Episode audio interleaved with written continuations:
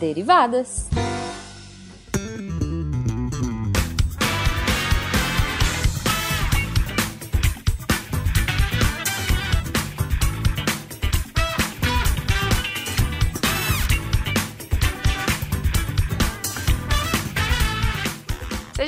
Bem-vindos, deviantes e derivados, a mais uma leitura de e-mails e comentários do SciCast com as derivadas. Eu sou a Thaís. A imunoglobulinazinha do SciCast.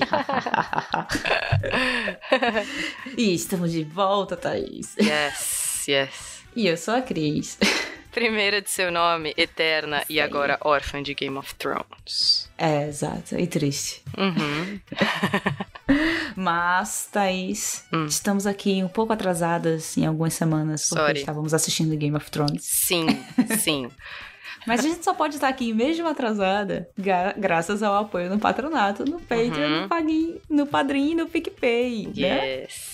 Gente, lembrando, se vocês quiserem falar com qualquer um da nossa equipe, é só mandar e-mail no contato arroba e também podem comentar bastante nos posts de cada episódio do SciCast, do Contrafactual, do Spin de Notícias, do nosso próprio Derivadas, da nossa sessão Inception e por aí vai.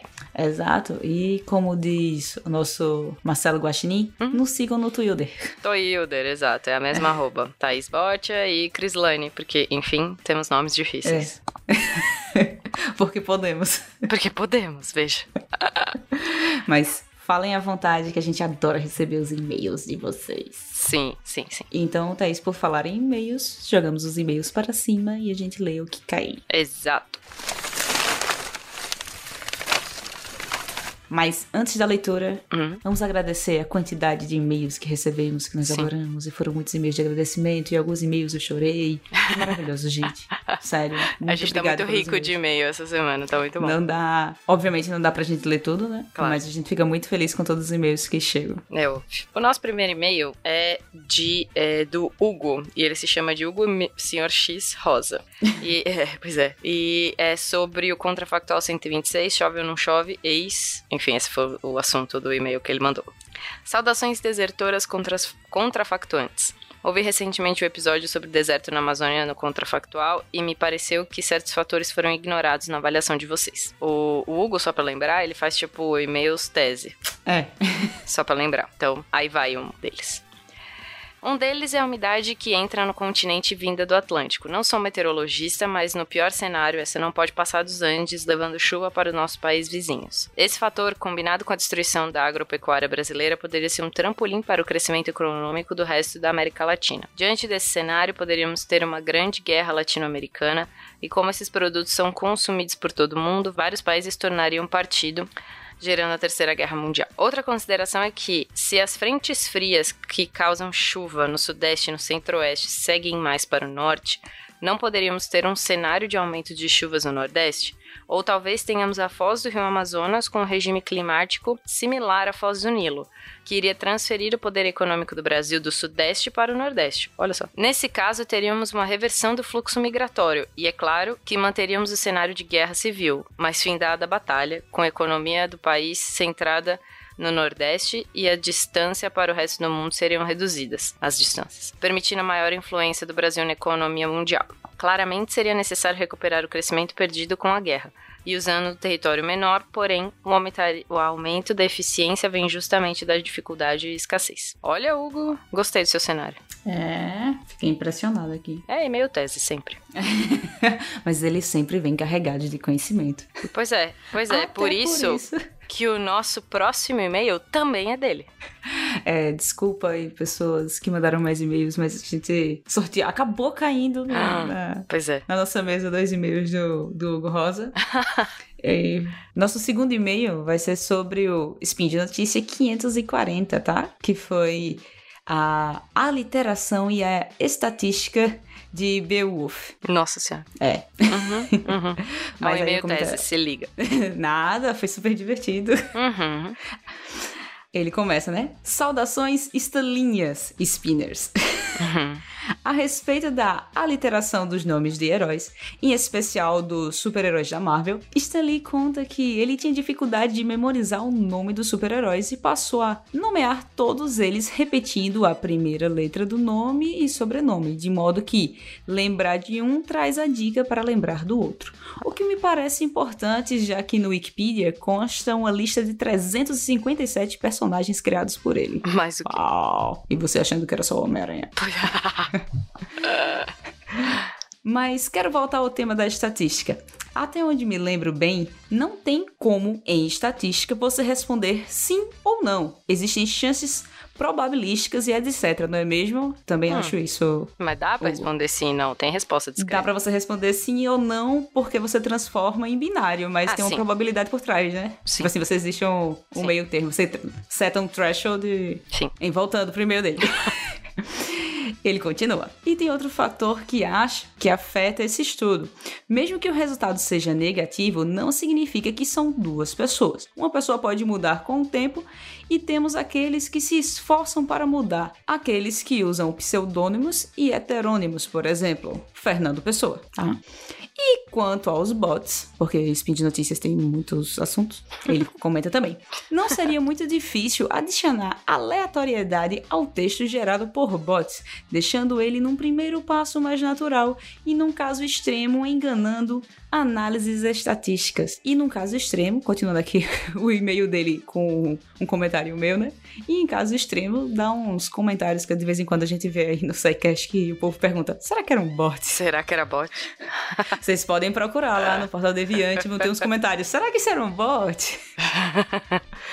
Mas, Hugo, muito obrigado pelo e-mail. Adoramos. Obrigada, obrigada.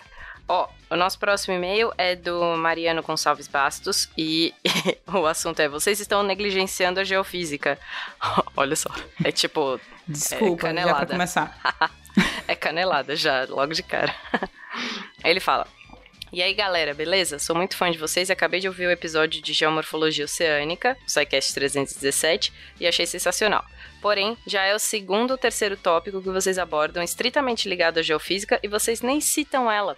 Essa ciência que surgiu na década de, década de 40 e 50 foi de suma importância para o desenvolvimento da pesquisa oceânica e terrestre no geral. O episódio sobre barragem seria extremamente mais rico se tivesse a presença de um geofísico. E ela está ofusca e ela fica ofuscada a ponto das pessoas nem saberem que ela existe. A geologia só é a geologia que é hoje por causa da geofísica. Acho que vocês deveriam fazer um cast especial só dedicado a essa ciência para compensar isso. Abraço Ele- a todos. é, eu também Ele acho. eu botou aquela acho. carinha de. Triste. É. pois é. E eu também acho, só, só isso. É, abraço a todos vocês e continuem um ótimo trabalho, mas não se esqueçam que nós existimos. Ele é geofísico, né? Óbvio. ah, vá. Foi uma boa. Foi uma boa Ah, e topo. Acho que tem que existir mesmo um episódio de geofísica, tá? Fica aí a reclamação. É, pois é, fica aí a reclamação. Mas, Thaís, tem um e-mail aqui que precisava ser lido, porque esse e-mail, quando chegou, foi enviado para o pessoal do SciCast também. e Todo mundo ficou, oh meu Deus, mandando carinhas de, É, esse foi chororô. de choro. Então, vamos ler esse e-mail aqui. Uhum. E obrigado ao Dan Alves, que mandou esse e-mail. Que no título do e-mail ele já colocou como obrigado por tudo. E o e-mail dele é assim.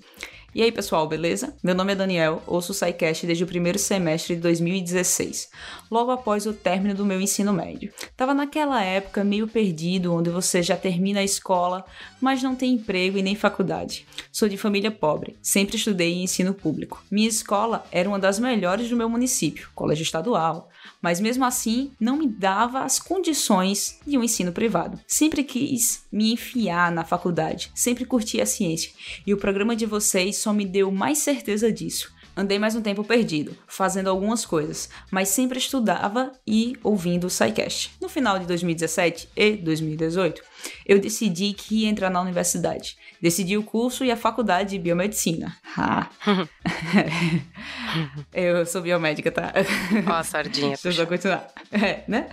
Decidi o curso e a faculdade de biomedicina na Universidade Federal Fluminense. Não passei em 2017 e não, não passei como primeira opção por décimos em 2018, mas passei para o curso de farmácia na faculdade que eu queria. Acho que eu não poderia ter feito uma decisão melhor na minha vida. Vida. Eu cresci muito desde que saí da escola e entrei na faculdade. E isso eu agradeço muito a vocês e a Mídia Podcast. Vocês e meus professores de pré-vestibular social me deram ferramentas para encarar a realidade e conseguir entender a vida um pouco mais. Lembro das vezes em que eu estava triste, desmotivado para estudar, pensando que não conseguiria e ouvia o trabalho de vocês. Sentava na garagem de casa, olhando para o céu e imaginando tudo que vocês falavam. Já ri muito ouvindo esse podcast. Chorei algumas vezes por ver a merda que nós fazemos no mundo. e também pela morte do Silmar. A morte dele doeu como se fosse um amigo próximo. Eu já tô me alongando, mas eu só quero dizer obrigada. Obrigada por deixar a ciência mais divertida. Obrigada por seguirem com esse projeto lindo. Obrigada por serem minha companhia lavando a louça, varrendo a casa ou sentado no ônibus voltando para casa cansado. Escrevo isso após um sábado intenso de estudos, porque tenho prova essa semana. E por isso eu agradeço a vocês e aos professores que acreditaram em mim. Obrigada por mudarem minha vida. E agora, dentro da faculdade, dentro dessa balbúrdia chamada Federal Fluminense, Eu vou seguir deixando a ciência mais divertida e mostrando que só a educação muda esse país e ela é o caminho para fazer nosso mundo melhor. Com lágrimas nos olhos, pensando em tudo que eu aprendi com vocês, eu, de coração, digo obrigado. Seguirei ouvindo o podcast e fazendo propaganda dessa mídia que me ensina algo novo toda semana. Abraço a toda a equipe que faz esse projeto que eu amo. Obrigada. Tá aí. Tá, isso ficou em silêncio até. Pois é. Porque eu tô aqui arrepiada de todas as vezes que eu li esse e-mail. É bem isso. Muito obrigada, Dan. A gente está aqui fazendo de coração isso e é muito bom receber um e-mail desse jeito, tá? É muito chorona, bom saber que tá? o que a gente faz em algum nível atinge a vida de alguém para melhor. Pois é, obrigada. E eu sou chorona, desculpa. Mas e aí, Thaís? Hum. Depois desse e-mail maravilhoso. Sim. Que mostra pra gente a importância da gente estar aqui, lindos hum. e-mails, vamos para o portal Deviante. e a gente vai para um comentário bem assim, né, polêmico. Veja. É, mas, ah, peraí, peraí. É do Contrafactual 128. E se precisássemos fazer sexo todos os dias? Veja. E olha que não sai, tinha nenhum é. comentário. E olha que não tinha nenhum comentário do tipo, mas não é assim, não. Pois é. Então, a gente sai de um e-mail, tipo, arrepia, que faz ter vontade de chorar, tudo, para comentários do e se precisássemos fazer sexo todos os dias. Entendeu o nível da mudança aqui na, no clima. Isso aqui é derivadas. Pois é. Pois é. E o nosso primeiro comentário deste, deste Contrafactual 128 é da Nanaka. E ela fala assim: Ah, queria ter participado. Ouvindo, eu queria comentar toda hora. Uma das coisas é que ficaram muito atrelando o relacionamento monogâmico ou não ao sexo. Acredito que com o sexo sendo uma necessidade básica fisiológica, seria como se alimentar ou dormir. As pessoas ainda poderiam ter relacionamentos monogâmicos, apenas não estariam relacionados ao sexo. Analogicamente com a alimentação, por exemplo, não é porque eu tenho um parceiro fixo e gosto de almoçar com ele que eu não posso almoçar com qualquer um em qualquer dia. ok, problemas. Mas tudo bem. Tipo, eu, eu, eu, tenho, eu tenho problemas com isso, mas enfim, sou eu. Mas, por exemplo, se eu nunca almoçar com o meu parceiro, ele pode se sentir rejeitado, com uma falta de atenção. Olha o trabalho que vai dar pra pessoa. Ó, olha o trabalho. Tudo bem. Eu sou preguiçosa nesse tipo de coisa, eu não consigo fazer essas coisas. Veja. Lidar com tudo isso. Né? Exato, eu não consigo lidar com várias pessoas ao mesmo tempo, não dá. Aí ela continua assim. É, nesse cenário, a gente poderia ter uma epidemia de DSTs e várias é, gravidezes indesejadas. Realmente, mas acho que seriam tratadas da mesma forma como diabetes ou obesidade, por exemplo, com alertas à população, campanhas de cuidado na alimentação, no sexo, nesse caso camisinha. Claro que, como a Isabela falou, teria um aumento de doenças e a gravidez por causa da estatística, já que nenhum método é 100% efetivo mas talvez avançassem mais esses métodos, já que o celibato não é uma opção. É, assim como. Só um comentário aqui dentro do comentário, né? Assim como a alimentação ia ter coma com cuidado, blá blá blá. Beba com moderação. Beba com moderação. Só comida saudável. Pois é, exato. Aí, ó, tá vendo? Já não dá essa frase. Já não dá essa frase. Ela continua assim: indo mais longe, será que nesse cenário sexo com parentes, consensual, já não seria o tabu? Nossa, eu só consigo pensar em Game of Thrones, cara. Eu tô, tô tipo, ainda muito viciada. né? Ainda muito vício. Aí ela continua assim: desde que com contraceptivos para não gerar filhos para quem eventualmente reclamar de aumento dos genes deletérios, tipo a loucura, né? Não Veja. Ó, gente, o comentário dela é bem mais longo do que esse, mas eu achei relevante a gente trazer o comentário da Nanaka aqui, que também, que nós também que gravamos o cast, passamos por isso quando escutamos um cast em que a gente não participou. A gente fica, é, eu queria ter comentado.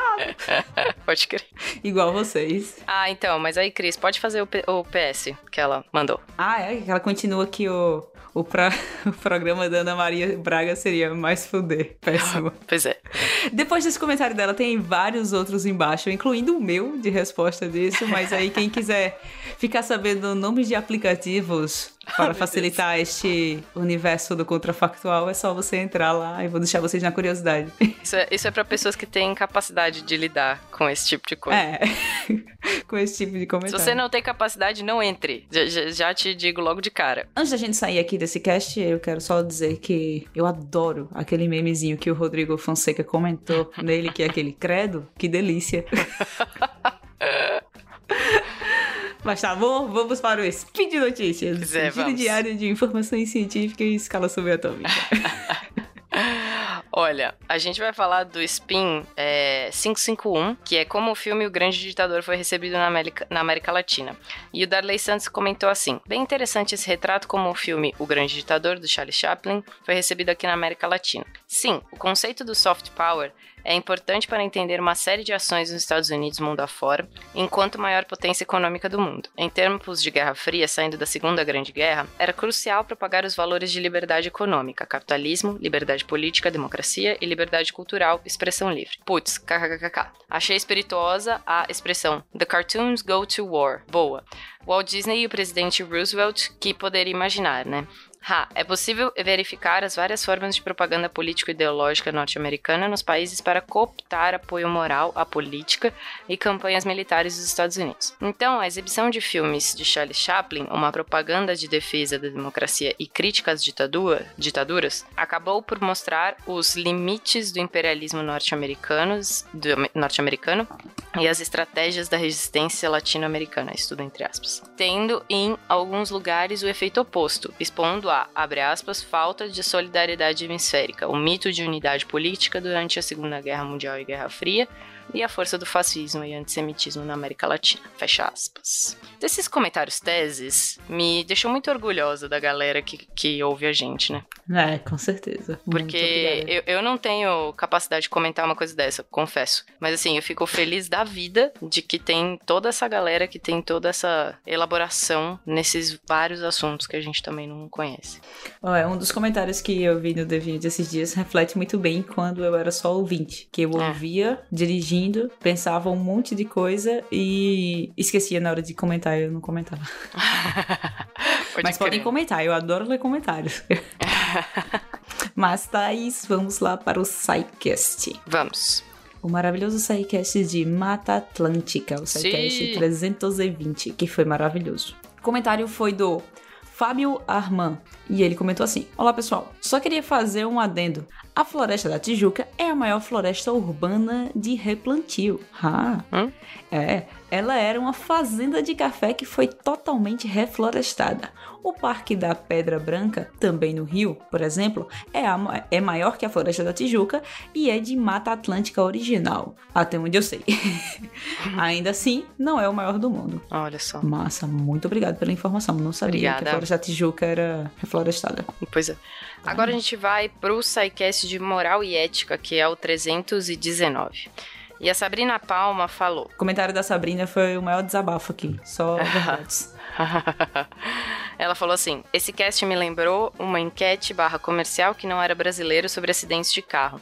O entrevistador perguntava para as pessoas na rua: Quantas pessoas é, é razoável morrer em um acidente de carro por ano? Aí as pessoas respondiam: Uma, duas, dez, vários números. Aí o entrevistador perguntava: Essas pessoas que morreram são da sua família. Isso é razoável então? Aí as pessoas mudavam de expressão e falavam: Não, não, isso não pode. Por que da minha família? Não, claro que não. Aí vinha a vinheta: Se não é razoável na sua família, por que seria na família dos outros?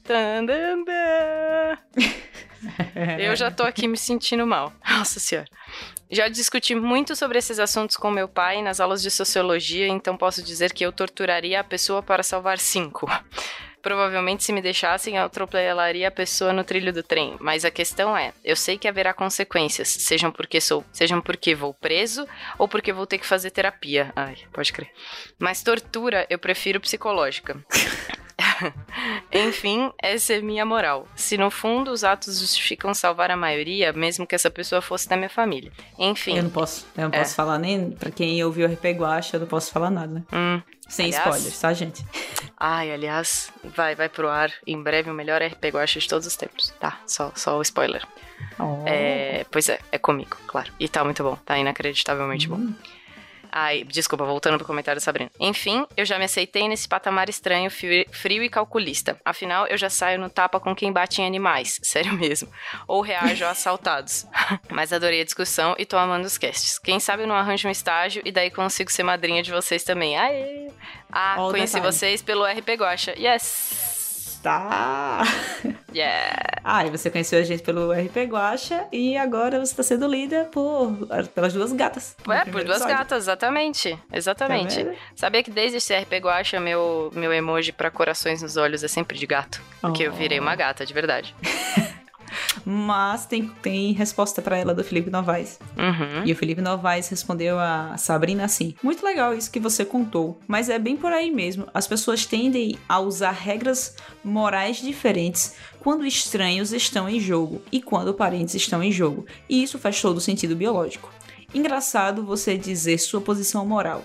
Isso é conhecido na filosofia como consequencialismo ou utilitarismo. O certo é sempre maximizar o prazer ou diminuir o sofrimento da maior quantidade de pessoas possíveis. Bom, como todo sistema filosófico tem suas falhas, suas tentativas de refutação, mas é interessante. Boa. Tá Nosso próximo comentário é do Patrick Pérez. E ele fala: Eu tenho tanta coisa que queria comentar desse cast sensacional. Primeiro, queria dizer que a interdisciplinaridade deixou o assunto muito mais interessante. Segundo, que o próprio dilema do trem tem uma variante, de várias, que em geral as pessoas mudam a, respostas por ser, a resposta por serem colocadas como agentes que podem empurrar outra para que o trem não atropele a cinco. Nela, você está em cima de uma caixa d'água na beira da ferrovia com uma pessoa. Na, na linha do trem estão cinco operários. Você pode parar o trem a tempo se empurrar a outra pessoa na, na linha do trem, assim salvando as outras cinco. Em geral, as pessoas que seguem um princípio utilitarista no dilema apresentado no cast não pensam duas vezes em matar apenas uma pessoa, mas quando elas são confrontadas nesse dilema, acabam ficando em um estado, em um estado livre de enrolação. Brincadeira. Terceira, tinha um professor na minha graduação que dizia que a diferença de moral e ética era que a moral é a lei que vem de fora e a ética é a lei que vem de dentro. Sei que a opção de definição do cast foi um pouco diferente, colocou a ética como a área do estudo da moral, mas há algumas correntes em que essa ideia da ética acaba não ficando apenas como um campo isolado da ação. Quarto e último, já que já enchi muito o saco. Todos os códigos de ética das empresas são, na verdade, morais, pois estão mais para leis de conduta do que uma reflexão das ações cabíveis naquele ambiente. Parabéns a todos por mais um cast maravilhoso. Muito obrigada, Patrick. Ai, muito obrigada, Patrick. E daí vamos para o cast de poluição. Vamos. Ai. E o comentário do cast de poluição, que foi o, o SciCast 318, foi do Rodrigo Braga. E ele disse assim: Parabéns, galera do SciCast, muito bom esse tema. Dando meu pitaco sobre o polo químico de Cubatão, além da logística, a ferrovia Santos Jundiaí passa em Cubatão. E Cubatão está no fim do canal de Santos, onde está o porto. Um dos motivos para Cubatão ser considerada boa para ter um polo industrial é a ideia de que, ao pé da serra, seria mais difícil de um ataque aéreo bombardeasse as indústrias uma ideia que remete à Segunda Guerra Mundial. E como as primeiras indústrias foram instaladas lá no an nos anos 50, esse tipo de preocupação ainda estava latente. A preocupação de como o fato de Cubatão estar na área de Manguezal o que além do impacto ambiental por degradar essa bio, esse bioma importante, ainda proporciona um tipo péssimo de solo para construções civis de grande porte, só foi surgir décadas depois, quando o polo já estava estruturado e a economia da cidade já estava toda dependente das indústrias. Além das petroquímicas, o polo de Cubatão tem uma siderúrgica que até os anos 80 não tinha controle eficiente da emanação de alto forno e dos resíduos gasosos ricos em benzeno que saíam da purificação a quente do carvão em coque carbono puro, e indústrias de fertilizantes, que lidam com muitas substâncias químicas sólidas em pó, e eram as principais vilãs da névoa em pó na cidade naquela época. Hoje as indústrias já têm essa emanação sob controle. Adorei o tema, até mais, galera. Valeu, Rodrigo. Adoro o nível de elaboração. É, De verdade. Só, só comentário de carteirada aqui. Pois é, pois é. Tenho muito orgulho dos ouvintes, de verdade. É, o nosso próximo comentário é do SciCast 317, Geomorfologia dos Oceanos, e é do Igor Chepke, Chepke, sei lá, acho que deve ser assim. A gente, ele com certeza é fácil de achar no. Pois é, ele é do mais um dos No nomes difíceis. Hashtag nomes difíceis. É... É Eu acho Igor. que é. É do Igor Chepke Gödel. Eu acho que é assim. Se não for assim, você manda um e-mail pra gente com áudio. É... Sem ser o gemidão do zap, por favor. Ah, pois é. Pensei nisso depois, que eu pedi pra pessoa mandar Vai um áudio. que, Beijo. né?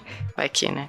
Aí ele fala assim: Olá pessoal, uma informação. Alguém comentou que o Aconcagua só perde para o Everest, mas essa informação está incorreta. O Aconcagua é a maior montanha do mundo fora da Ásia, mas no Himalaia e Karakoram há dezenas, talvez centenas de montanhas mais altas. Para se ter uma ideia, são 14 cumes acima dos, do, acima dos 8 mil metros de altitude. Acima de 7 mil, certa- certamente há mais uma boa quantidade. Aproveito para deixar meus cumprimentos para toda a equipe, menos pro Tarek, brincadeira, pela dedicação e pelo excelente trabalho. Sou amigo do Pause há tempos. Olá. Comecei a, ver- a ouvir assiduamente a partir do cast de pseudociência, mas como ouvia viajando dirigindo, acabava esquecendo que queria postar, já que eu ouvia os programas numa dirigida só. Ah, importante, hashtag Team Guaxa. Ah, tá aí o comentário que eu falei dos. que eu esqueci de comentar. O É, eu tava é. pensando. Até Alguém hoje eu também. esqueço. Eu também esqueço toda hora. Você sempre, eu tô ouvindo fazendo outra coisa, então você sempre esquece de anotar e tem que comentar no tal. É, mas a gente entende, a gente tá aqui lendo comentário, a gente entende vocês.